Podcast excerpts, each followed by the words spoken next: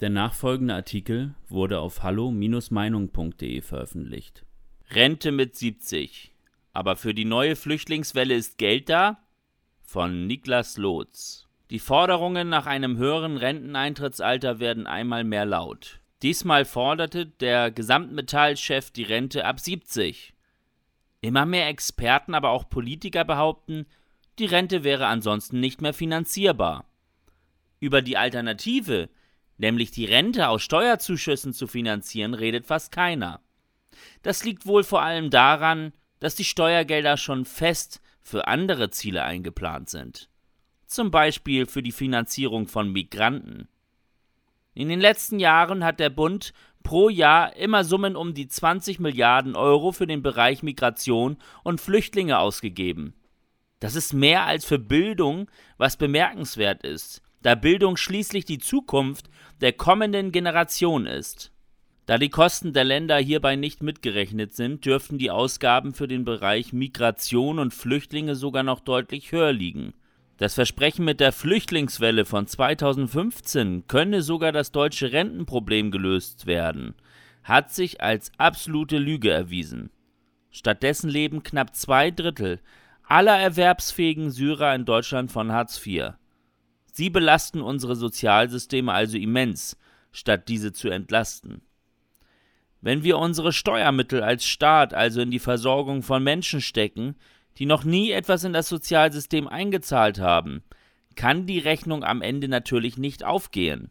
Dann darf es auch keinen wundern, wenn für eine stärkere Bezuschussung der der Rente mit Steuermitteln kein Geld mehr da ist. Mehrere Städte bieten beispielsweise jetzt schon wieder an, Migranten aus Afghanistan aufnehmen zu wollen. Auch das Bundesland Berlin ist hier vorgeprescht, und die Grüne Partei mit Frau Baerbock fordert sogar, dass Deutschland ohne sich mit allen EU-Ländern abzustimmen vorangehen muss bei der Aufnahme von Migranten. Für alle diese politischen Kräfte ist es also völlig selbstverständlich, dass wir genug Geld für die Finanzierung dieser Migranten haben. Wie ist das zu erklären? Hier sind wir auch schon beim Stichpunkt Prioritätensetzung angelangt. Was ist mir wichtiger, dass die eigene Bevölkerung früher in Rente gehen kann oder die Aufnahme und Versorgung von Ausländern? Parteien wie die Grünen kommunizieren das natürlich nicht direkt, aber anhand ihrer Forderungen sieht man sehr deutlich, dass die Versorgung von Ausländern ihnen wichtiger ist.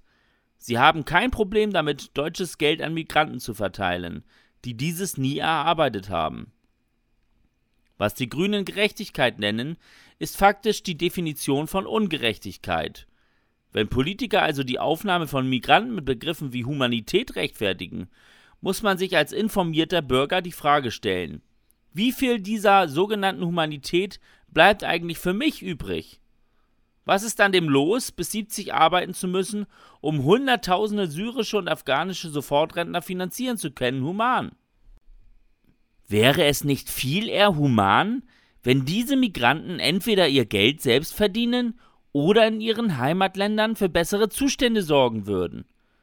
Warum soll ausgerechnet der deutsche Steuerzahler für Menschen aufkommen, die dafür absolut niemals irgendetwas für ihn selbst tun? Begriffe wie Solidarität oder Menschlichkeit fallen in der Debatte oft, aber sie werden immer nur manipulativ und einseitig für einen bestimmten politischen Kurs missbraucht. Wer sich offensiv gegen diese Benachteiligung der deutschen Bevölkerung stellt, der wird medial als Nazi oder ähnliches diffamiert. Wir leben in einer Zeit, in der schon das Hinweisen auf gewisse Probleme oder Ungerechtigkeiten nicht mehr erwünscht ist und einem viele Probleme verursacht, wie gesellschaftliche Ausgrenzung oder gar Jobverlust. Und so befinden wir uns in einer Situation, in der immer mehr Menschen Schlagzeilen wie Rente ab 70 gefordert lesen und berechtigterweise Wut und Frust empfinden, zeitgleich aber höllische Angst haben, ihre Unzufriedenheit überhaupt zu artikulieren. Hinter vorgehaltener Hand wollen viele Bürger ihr Steuergeld lieber für sich haben, anstatt es für Migranten auszugeben. Aber wer traut sich schon, das so direkt zu formulieren? Und somit bleibt einem nur bei der Wahl das Richtige zu wählen, um sich gegen diesen Wahnsinn zu wehren. Die ist nämlich anonym und keiner kann einen in irgendeine Ecke stellen, nur weil man ein Zeichen für seine eigenen Interessen setzt. Dass sich selbst das viele Deutsche nicht trauen, ist ein anderes Problem. Hier kann man nur dringend appellieren. Traut euch, einmal radikal anders zu wählen. Nur mit innerlichem Frust und Gemecker in den sozialen Medien werden wir die Politik nämlich nicht zu einem Umdenken zwingen können. Erst wenn auch auf dem Wahlzettel genug Menschen gegen weitere Zuwanderung in unsere Sozialsysteme stimmen, wird sich auch etwas in diese Richtung verändern. Weitere Beiträge finden Sie auf hallo-meinung.de. Wir freuen uns auf Ihren Besuch.